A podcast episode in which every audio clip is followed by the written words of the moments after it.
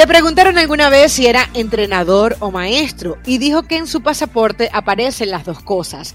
Y es que definitivamente hay que ser mucho más que un buen técnico para convertirte en el que por más años ha dirigido a una selección nacional, en este caso la uruguaya. Pero el fútbol es como la vida y todo tiene su final.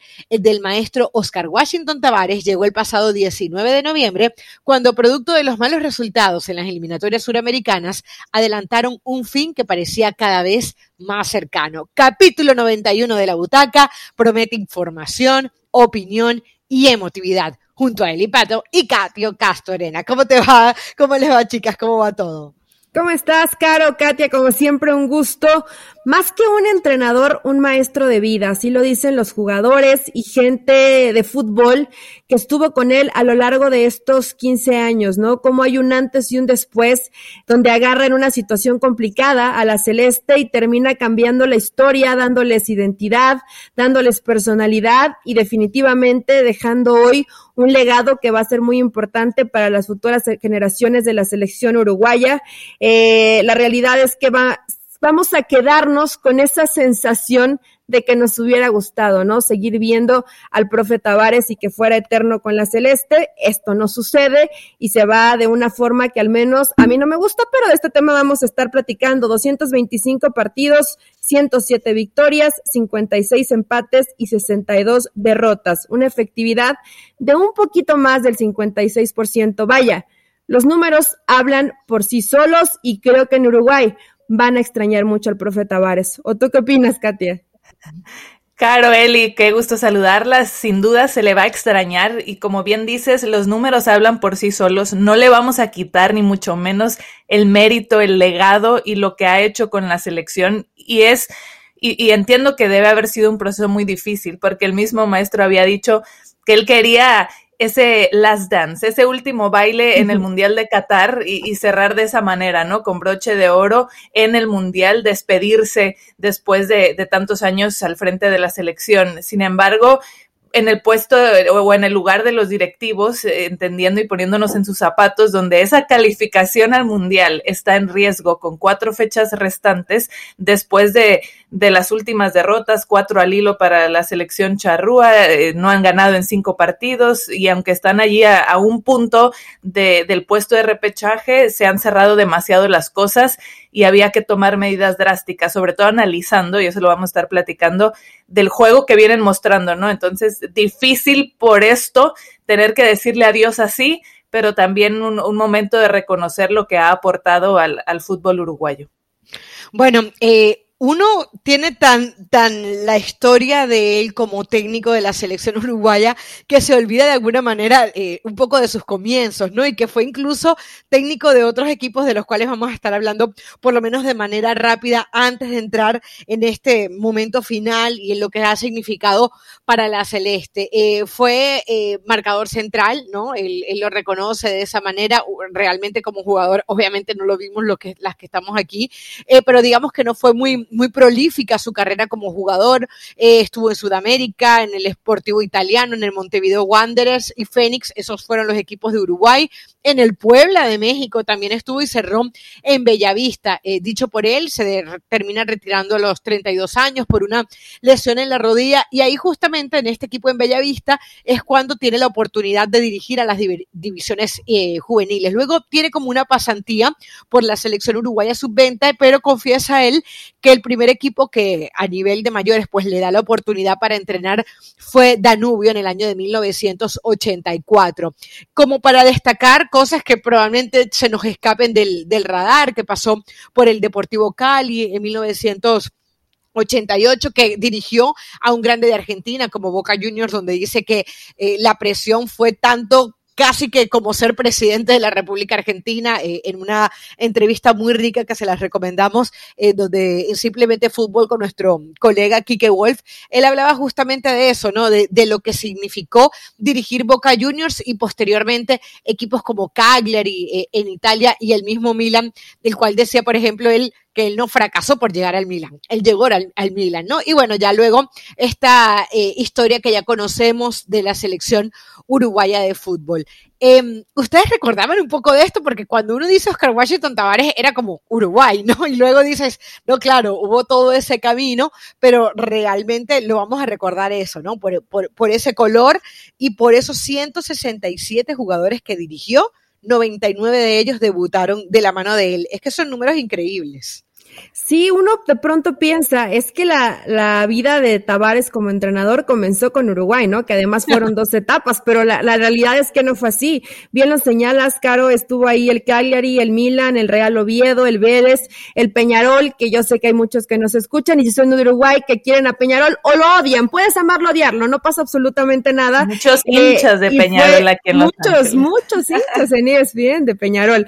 Así que, eh, sin duda, puede parecer que fue un camino sencillo, ¿no? Pero para llegar ahí, para estar en la selección, para cambiarle la cara en este momento complicado donde había tres mundiales, donde no haya llegado precisamente la selección de Uruguay, el último precisamente cuando la agarra el profe Tavares en el 2006, pues tenían que hacer este cambio, esta transformación y darle una identidad a lo que era la selección de Uruguay y ahí llega, ¿no? Pero imagínate fue como en este proceso tan rápido donde eras primero maestro de escuela, eh, evidentemente tu carrera termina muy temprano por, por una lesión, este sí se, no podemos decir la palabra como la dicen habitualmente, pero se lastimó la rodilla y no puedo jugar más, y después de ahí te dedicas a, a la docencia, ¿no? Y creo que no sé menos si sea su, su percepción, pero yo así lo veo, que ese tema de, de, la docencia como que nunca lo, lo, dejó de lado el profe Tavares, como que fue realmente una base que quiso combinar, obviamente en algún momento tuvo que, tuvo que decidir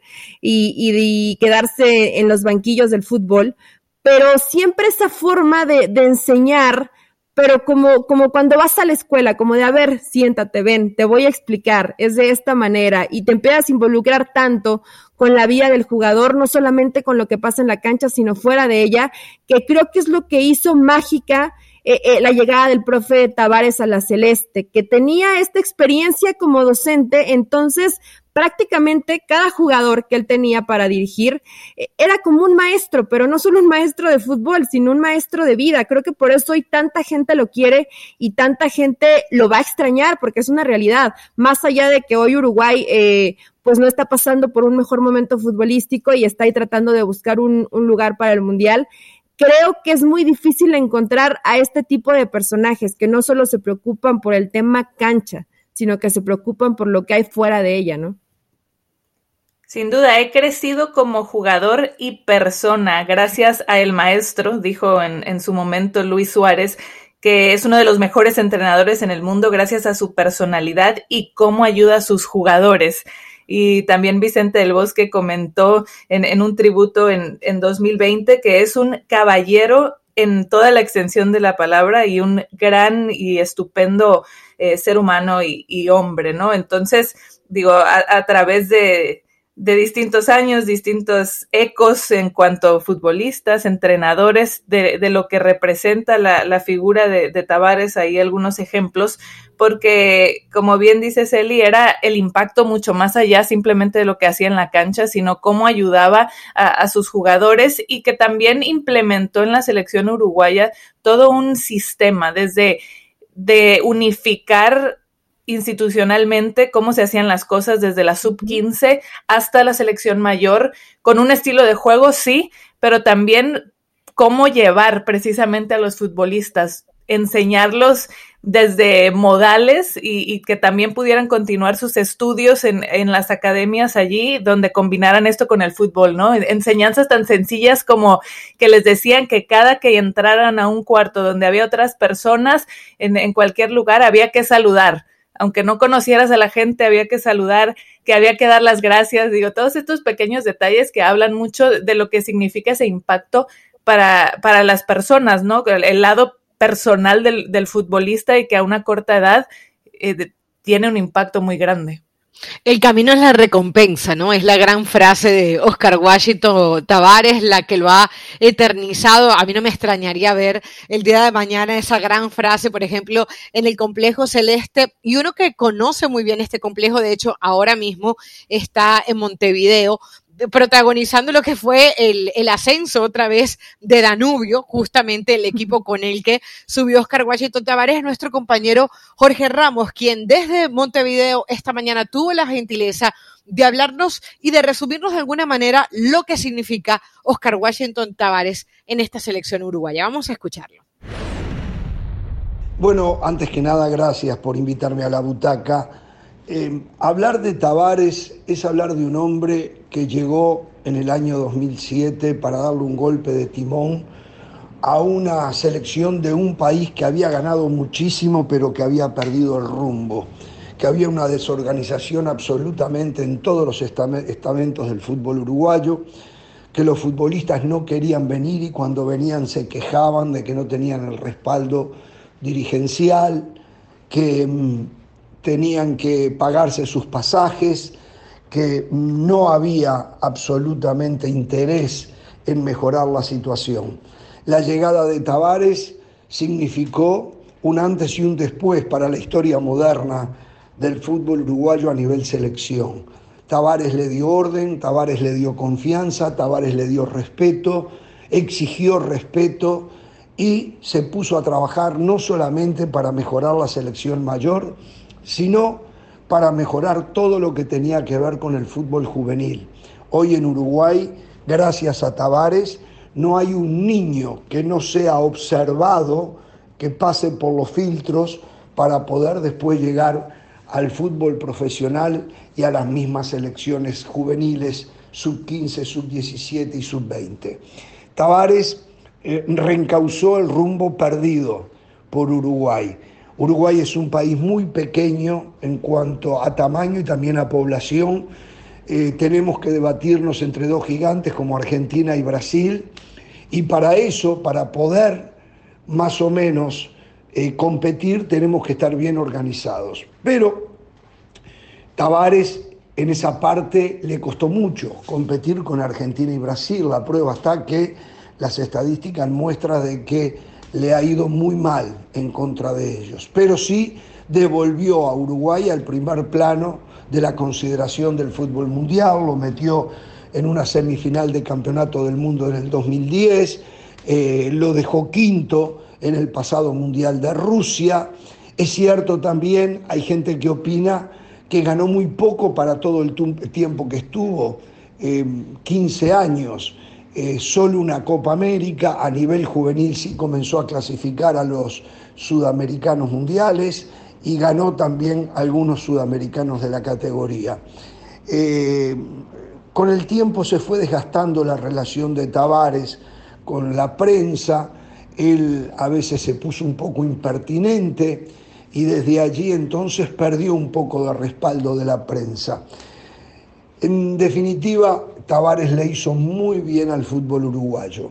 Hoy se entró en un pánico, cuatro partidos perdidos, eh, con un cambio de, de feature o de programación de partidos que fue alterado por el tema de la pandemia, pero también eh, porque los fuertes como Argentina y Brasil no querían enfrentarse antes de la pasada Copa América, querían volver a agarrar ritmo y todo eso llevó que eh, se cambiara eh, el orden del calendario de partidos. Y a Uruguay le tocó la peor parte, porque le tocó jugar, como ya sabemos, con Colombia, con Argentina, con Brasil, con Argentina y con Bolivia, pero en La Paz. Eso es como que te obliguen a jugar eh, cinco partidos seguidos, uno con el Real Madrid, otro con el Bayern Múnich, otro con el Manchester City y el último que lo juegues contra el Barcelona. O sea, es muy complicado eh, y esto generó entonces que el desgaste que ya se venía produciendo terminara por llevar a los dirigentes, que también en juego están sus carreras, Uruguay tiene un presidente joven hoy y no quería pasar a la posteridad siendo el presidente después de tantos mundiales consecutivos clasificados a que bajo su mandato Ignacio, eh, Ignacio ahora se me olvidó el nombre de él, este, terminara, Ignacio Alonso, terminara siendo todo un fracaso. Hay que recordar a Tavares, hay que agradecerle a Tavares muchísimo, por todo lo que nos dio y porque ahora el técnico que venga no es que viene a un lugar que es un desastre, que hay que armar todo de cero, no, no, no.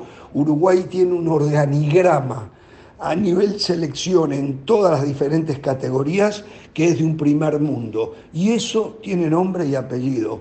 Oscar Washington Tavares. Es más, yo creo que algún día habrá que hacerle algún tipo de homenaje dentro del fútbol a Tavares, no sé, poniéndole, por ejemplo, al lugar de concentración de Uruguay, el, el, complejo celeste que se le llama, complejo celeste Oscar Washington Tavares, para que el nombre de él quede perpetuado para siempre. Tavares hizo mucho por Uruguay, a lo mejor le faltó hacer un poco más porque se lo respaldó, se le dieron las condiciones y tuvo, y tuvo sí, una generación de futbolistas espectaculares. Es muy difícil, no solo Uruguay, que alguien pueda juntar en una selección a dos monstruos como fueron Suárez y Cavani. Y sin embargo, no ganó todo lo que tenía que haber ganado con ella. En definitiva, eh, se terminó una etapa, a partir de ahora veremos quién viene. Se dice que podría ser Gallardo, para mí no tiene posibilidades porque Gallardo gana muchísima plata en River y para venir a dirigir a Uruguay tendría que pagar por dirigir y pagar varios millones de dólares, algo que yo no creo que vaya a pasar. ¿eh? Les mando un abrazo, gracias por haberles dedicado, haberle dedicado este programa de la butaca a Oscar Washington Tavares. Un saludo para ustedes, chicas, y un saludo para todos los oyentes televidentes también. ¿eh? Hasta cualquier momento.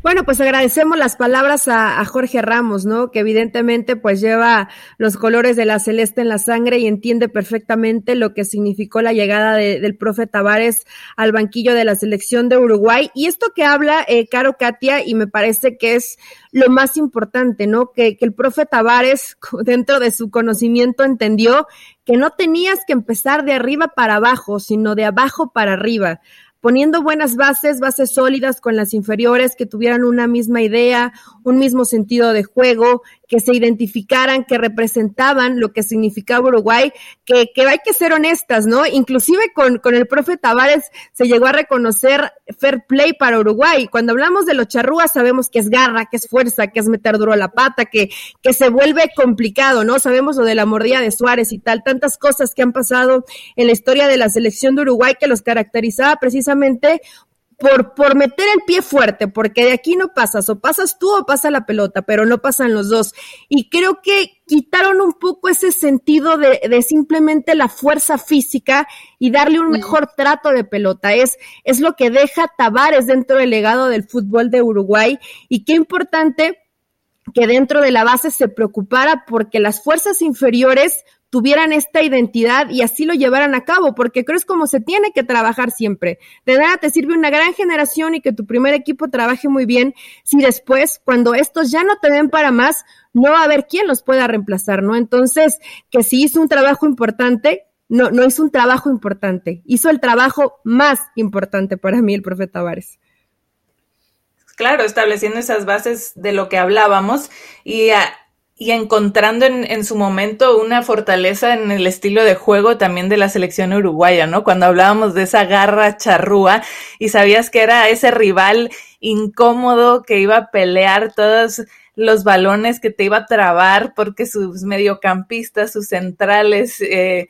eh, iban a ser esos grandes defensores también, donde iban a, a complicar el, el, juego y entonces siempre era pensar en, Uruguay ese equipo difícil de abrir, pero también a la hora de contraatacar con gran talento, ¿no? Y, y pensando en lo que fue esa Copa del Mundo de Sudáfrica 2010 y, y ver a Cavani, a, Suárez, a Forlán, eh, esa magia que, que creaban y donde lograron llegar hasta semifinales, un, un cuarto lugar, algo muy bueno, ¿no? Eh, de, de, ver como, como aficionado.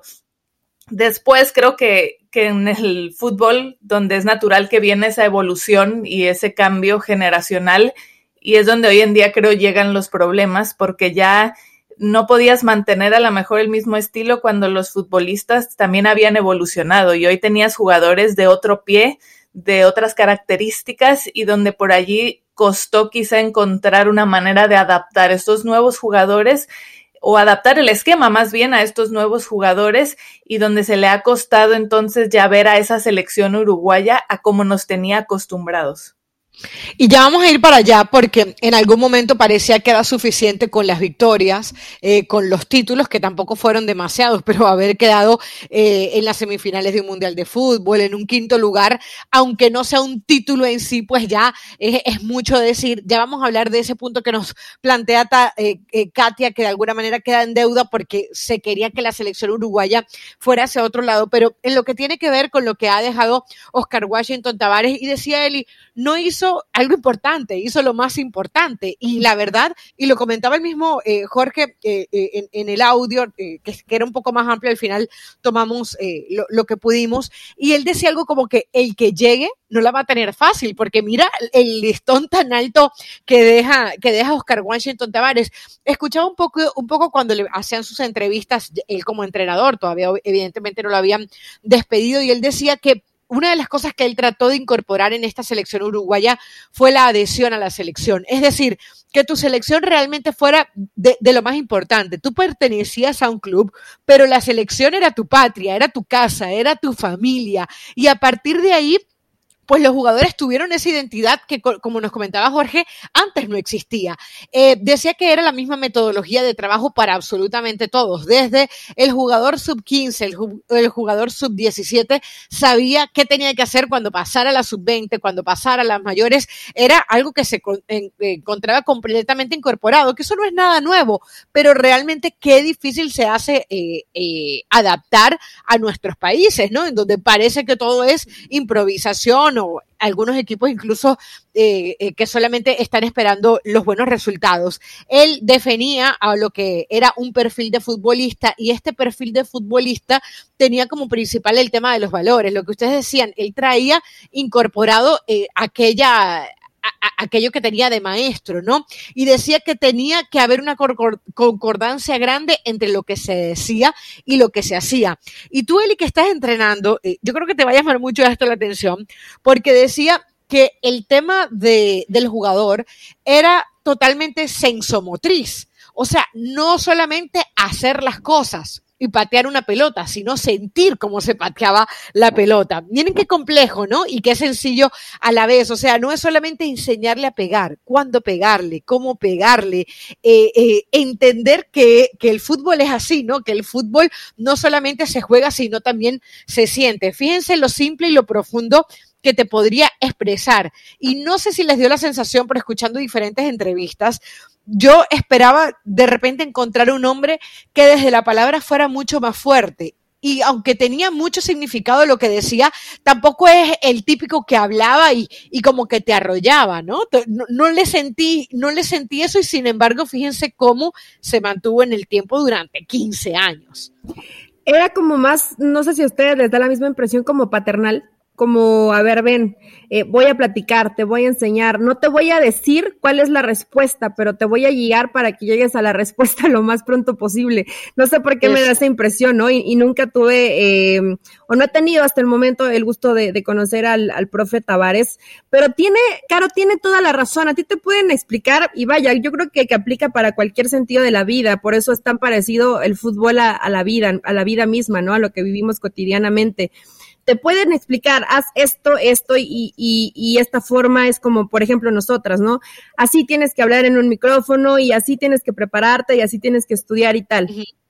Pero si no nos emocionamos, si no lo sentimos, si no cada que nos ponen un micrófono enfrente tienes esos nervios y esas ganas de, de demostrar, pues no te sirve de nada. Entonces, eh, creo que eso es lo, que dice, ¿no? No, no solamente es entender la teoría y poder hacerlo, sino que realmente lo sientas y, lo vivas con pasión. Y eso transmitirlo a, los jugadores, transmitirlo a, cualquier tipo de persona no es sencillo. Entonces, creo que es algo que siempre intentó el, profe Tavares, que no siempre te va a dar resultado. Hace no mucho he escuchado eh, varias charlas de del profe Bielsa, del loco Bielsa, y, decía que realmente el fútbol a veces te da más decepciones que alegrías. Por eso cuando te da alegrías tienes que disfrutarlas tanto, ¿no? Y es así. Pueden parecer eh, pocos logros conseguidos en 15 años, pero cuando te mantienen en 15 años eh, en un puesto no es casualidad, no es porque les caes bien, y mucho menos en un tema selección, ¿no? Donde estamos tan acostumbrados a que eh, este mundial conseguiste tal cosa, no es lo que esperábamos y cortan el proceso. Y a ver qué pasa en los próximos cuatro años donde tienes un proceso para, para trabajar con un entrenador nuevo. Cuando apuestas tantos años por una selección que realmente lo hemos visto poco eh, en el fútbol mundial, es porque hay algo más, no es solamente ir y ser campeón del mundo. Vaya, nos lo decía el mismo Jorge, sí está Uruguay, pero siempre tenemos ahí Argentina o a Brasil, ¿no? Entonces el camino se vuelve mucho más complicado. Sin duda, nada más de pensar en esos 15 años en la segunda etapa, porque ya lo decía Celi, y eso sí es algo que, que, aprendí, que hubo una primera etapa del maestro con la selección uruguaya ahí cuando andábamos nosotros. No lo sabíamos, éramos unas bebés, o no sé si habíamos nacido, ¿eh? Sí, exacto. Yo no. En esa, segunda etapa, en, en esos 15 años ininterrumpidos, pasaron ocho técnicos por la selección de Argentina y cinco por la selección de Brasil. Y como bien dices, aquí es algo que se estaba haciendo bien, donde venía todo un trabajo, que se estaban entregando los resultados y que se le dio tiempo a ese proceso, porque se, se buscó, como lo hemos venido mencionando, todo es toda esta unificación institucional en, en todas las categorías y poder ir viendo los resultados. Típico del maestro era buscar ese espíritu colectivo y solidaridad. Era parte central de, su plan y, alguna vez lo dijo, ¿no? Que la palabra sagrada en su método de entrenamiento y del equipo era el respeto. Entonces él, siempre predicó con eso e, intentó inculcar todas estas cosas en sus futbolistas. Había alguien que en pocos segundos tenía esa sapiencia para reducir todo lo que hemos comentado para ustedes en pocos segundos. Él va a cumplir eh, un año de fallecido este jueves 25 de noviembre y se trata nada menos y nada más de Diego Armando Maradona. En ese programa exquisito que tuvo con Víctor Hugo Morales, le preguntaron justamente eh, por Oscar Washington Tavares y esto dijo la pelusa. Es un hombre por encima de la media, ¿no? Es, oh. es, es, es, un hombre querible, es un hombre querible. O sea, eh, yo digo que esto de Uruguay no es casualidad, no es casualidad de ninguna manera porque eh, el informe decía, no solo forman jugadores de fútbol, sino que forman hombres. Hombres que después tienen que ir y resolver problemas en su casa, y caminar por la calle y, hacer otras cosas que están muy lejos del fútbol, porque el fútbol lo llevamos en la sangre, pero lo de, lo, las, demás, las demás cosas para resolverlas nos cuesta mucho más a todos.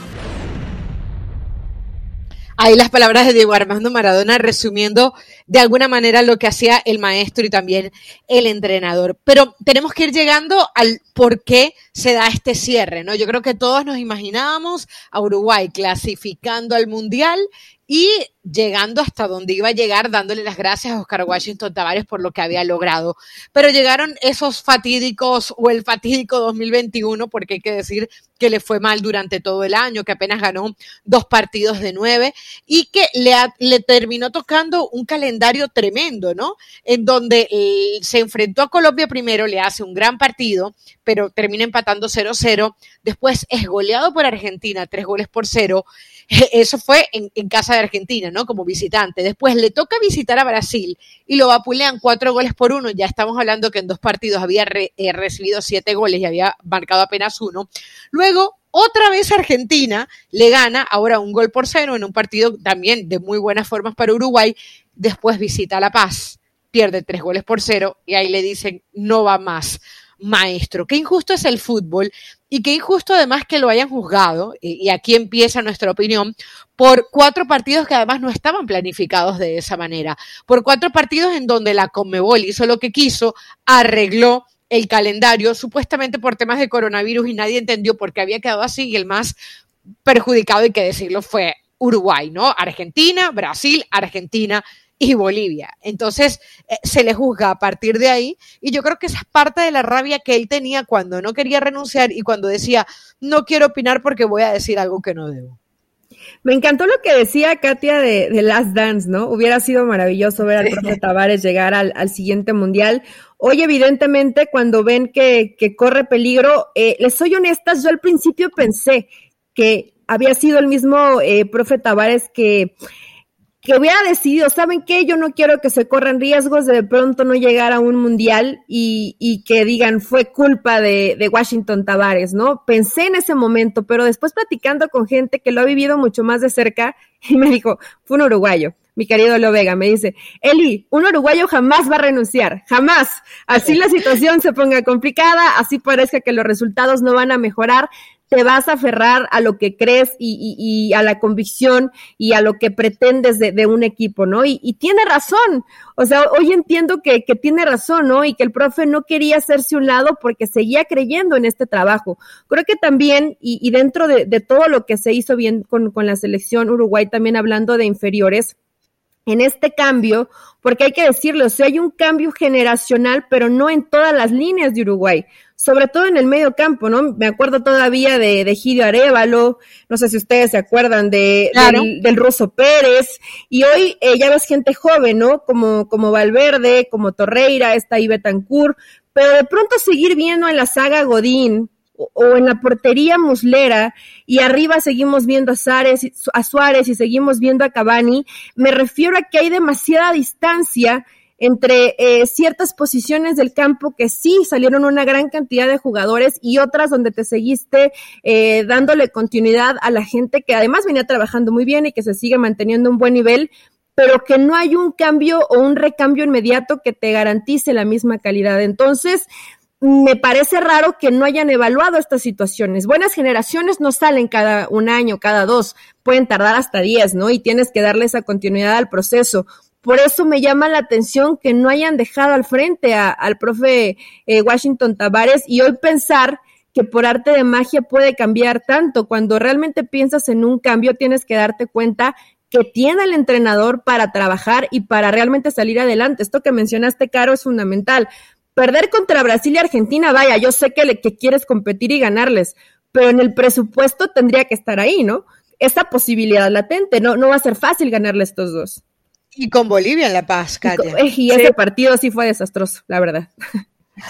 Hoy han bajado de, de por allí ese cuarto, quinto puesto donde, donde les había dado resultado estar en, en el otro lado, a veces por, por vía del repechaje, pero ahora no estar allí entró un poco el, el pánico, ¿no? Con esas cuatro fechas restantes. La actividad va a regresar el 27 de enero y por un lado la buena noticia para Uruguay es que ya tuvieron que pagar su, sus dos partidos contra Argentina y Brasil, tanto en casa como de visita, y ahora tendrán que visitar a Paraguay en Asunción, luego de local eh, recibir a Venezuela el primero de febrero y después disputarán ante Perú en Montevideo y visitar a Chile en Santiago para cerrar la fase clasificatoria. Es decir, eh, hasta ahora suma 16 puntos en 42 jugados y restan 12 por disputarse. Así que más allá de ganar todos los duelos restantes, el tope en la tabla para la selección serían 28 puntos y desde que se comenzó a jugar el sistema de eliminatorias eh, les había alcanzado al menos para la zona de repesca cosechando 24, 25, 27. Entonces, pues eso es a lo que ellos están apostando, que ahora con los partidos restantes con poco margen de error tener que sumar la mayor cantidad de puntos para poder estar en esa zona donde ya han estado, porque matemáticamente hay posibilidades, ¿no? Entonces, eh, esto es el, el, panorama para Uruguay. La cosa es que, cierto, después romper un proceso que ha durado tantos años, pues no es fácil y donde vas a tener que inmediatamente buscar resultados, no hay margen de error con un nuevo técnico donde hay otros equipos que están en las mismas circunstancias y que también están peleando, digo, creo que, que es un panorama difícil donde va a venir una decisión crucial por parte de la federación de, de, qué quieren hacer, ¿no? Se habla ya de, de, Aguirre, quizá que es un discípulo precisamente de, de Tavares que podría entender un, poco ya seguir por esa misma línea porque también fue jugador, entonces eh, quizá aunque que sea un cambio no tan drástico, vaya. Claro, ya vamos a hablar de esas opciones, Katia, eh, pero yo lo que digo es esto, ¿no? Ya nos, ya nos pintó Patia, eh, Katia, perdón, ese, ese panorama, ¿no? En donde está Paraguay, en donde está Venezuela, Perú y Chile. Entonces uno dice, por el respeto que había hacia el maestro y ya que se había comido las verdes y ya que se le habían visto cosas muy malas a Uruguay, pero también unas muy buenas, como por ejemplo ese partido ante Colombia que no mereció Uruguay perderlo, hay que decir, o aquel partido contra Argentina, no era para darle justamente estos juegos, o sea, ante Paraguay, ante Venezuela, ante Perú, ante Chile, y luego eh, uno dice, ¿qué puede hacer un técnico nuevo que no puede hacer Oscar Washington Tavares? Yo lo que creo era que eh, la oportunidad estuvo antes de Copa América, porque ya a Uruguay no le venía yendo bien. Si iban a hacer un cambio, tenía que ser justamente ahí. Y, y se nota que había un desgaste. Eh, la otra vez nosotros tuvimos la oportunidad de entrevistar a Diego Lugano, quien ustedes recordarán muy bien, el defensa central del Atlético Madrid y también parte de esta generación dorada de Oscar Washington Tavares. Los, los Diegos. Sí, sí, la columna de los Diegos. Uno, uno que no pega, exacto, uno que no pegaba. Y entonces él decía que, que y, y, y se ve que por respeto no decía que tenía que salir, pero hay una convicción de alguna manera o una sensación más que convicción de que Uruguay debería jugar a otra cosa con estos jugadores. Ya los comentaban ustedes, un Valverde, un eh, Rodrigo Betancourt, un, un Nández y, luego obviamente los finalizadores que hoy no, no aparecen del todo como es Suárez, como es Cavani, que no ha podido estar en los, en los últimos partidos. Entonces sí ha quedado esa sensación de que uno, pudieron haber hecho más con esta generación y dos, que pueden jugar a otra cosa y siempre como que la tendencia de Oscar Washington Tavares, como la de Simeone, si nos vamos a nivel de clubes, es la de defenderse. Entonces yo creo que el no creer más en lo que hacía, más un tema de enfermedad que es obvio a nivel motriz, un tema de edad, 74 años, pues como que eran cositas que iban sumando y la posibilidad de quedarse sin un mundial de fútbol, como que al final fueron las gotas que, que colmaron el vaso. Sí, yo no sé si, si llamarlo como un tema de, de desgaste, porque me parece que, que, es una persona, un personaje, no una persona, es un personaje al que quieren mucho, pero también creo que llega un momento, eh, y no sé, no sé por qué se da, todavía, eh, todavía no lo logro investigar, porque aparte he leído mucho sobre eso, en que, en que a lo mejor el mensaje del profe Tavares ya no llegaba o ya no convencía, no porque el jugador, ojo, que no porque el jugador no quisiera, pero a lo mejor necesitabas algo distinto, ¿no? Para, para despertar este grupo de jugadores y que ya durante 15 años lo has escuchado tanto que ya no te genera el mismo impacto, la misma impresión que te generaba hace 5, ¿no? Que te generaba hace 10. Eso es una realidad y es completamente normal. Pero eh, en cuatro partidos, cambiar o intentar cambiar o jugar a algo distinto que no has jugado en 15 años, caro, Katia, es muy peligroso, ¿eh? Yo no sé si sí. alguien pueda lograrlo, es muy peligroso. Casi sí, podría decirte sí, que misión imposible para conseguirlo, cambiarle el chip a un equipo. Eh, no va a ser sencillo y creo que Uruguay, más que eh, hoy, más que nunca, después de que de, de, la salida del profe Tavares, yo creo que está en esa cuerda floja, porque estos partidos ante, ante Paraguay, por ejemplo, ante Perú, ante Chile, todos estos, estos tres también quieren un puesto en el mundial y, y están jugando cada vez mejor. Entonces, me parece una, un, un, riesgo que no tomaron en cuenta. No hay, no hay magia en el fútbol, no es varita mágica, llego y te cambia la historia y te cambia la vida. Tienes 15 años jugando de una forma y pretendes cambiarlo en cuatro partidos, y, no sé si puedan hacerlo. Claro, el panorama eh, se ve difícil, perdón, Carlos. No, no, no, perdona tú. Eh, quería abonar algo porque Eli decía qué puede estar pasando. Yo creo que tiene que ver con esto de, de su enfermedad. Eh, no vas a llegar de la misma manera, Eli. Yo, estas son especulaciones, ¿no? O sea, tu fuerza no va a ser la misma, la fuerza de tu mensaje no es la misma y todos hablan de, de una terquedad. Yo recuerdo un partido que tuve que ir eh, a, a, cubrir en Montevideo de, de Venezuela y eh, era una persona que podía llegar a ser grosera, vamos a llamarlo así, cuando algo no le gustaba, ¿no? El trato a veces a la prensa, cuando las cosas no se dan. Y después de 15 años, hoy se valora. Yo, yo a veces siento que en el día de hoy, aunque en Uruguay se le reconoce todo lo que ha hecho, de alguna manera el uruguayo quiere ir a su mundial de fútbol y entiende que su momento lo ha pasado. Hay también un tema político que, forma parte del trasfondo. Entonces, es como te digo, varias cositas, terquedad, tema político, edad, eh, eh, el físico, etcétera, que van sumando y que van sumando y que, bueno, le, les hacen tomar esta decisión. Pero, Katia, eh, tú hablabas ya de los, de los probables nombres, ¿no? Suena el muñeco Gallardo en Argentina, suena Almada, a quien conocemos muy bien en el fútbol mexicano, ya hablabas tú del caso de Diego Aguirre, eh, pero la pregunta es, Ah, bueno, también obviamente de Fabián Coito, que, que, estuvo en las categorías menores y que ya hoy no está con Honduras, pero digo yo, eh, también quién le pone el cascabel al gato, porque cómo agarras tú y te queda y, agarras ese puesto cuando uno no te pueden hacer un contrato por más tiempo porque el presidente se va ahora, o sea, no te puede firmar para después del mundial. Y dos, tienes que agarrar un equipo para resolver en cuatro partidos. Claro, no, no es un reto sencillo y, veremos quién se anima a, tomar el, reto y, sobre todo que, digo, en papel es un gran proyecto también, un, una gran selección con la posibilidad de, estar un mundial. Los técnicos por allí supongo que, también quisieran esa posibilidad, ¿no? Y un poco de lo que decían ya de, de Tavares, hablando de 74 años, con problemas físicos, ya deteriorando su, su movilidad por esta condición que afecta el, sistema nervioso y que claro que ya no va a ser lo mismo, ¿no? Y la ventana de tolerancia, vaya, es mucho menor y lo que hablábamos también de de la manera de identificarte hoy en día con los futbolistas, ya es una nueva época con estos nuevos jóvenes, donde claro que se va desgastando y el mensaje ya no llega de la misma manera. Y, y enfocándonos en el, en el tema del fútbol, leía mucho lo que pedían los aficionados, de que había que abrir más el, panorama para la selección de Uruguay, dejar un poco el juego de antaño casado con el 4-4-2 y, pensar también en un esquema más vertical, también por la calidad de futbolistas que tienes hoy en día, ¿no? Y que las cualidades son distintas, con un, juego más abierto, con dinámica, ¿no? Un, Nicolás de la Cruz, Brian Rodríguez, en, fin, entonces eso pedían, que también se viera esta evolución y desde el medio campo, donde ya también habían mencionado otros nombres y, y que fueron fundamentales en, en, el sistema, ¿no? Gargano, Diego Pérez, Egidio Arevalo, y, y, hoy viendo a otros jugadores, ¿no?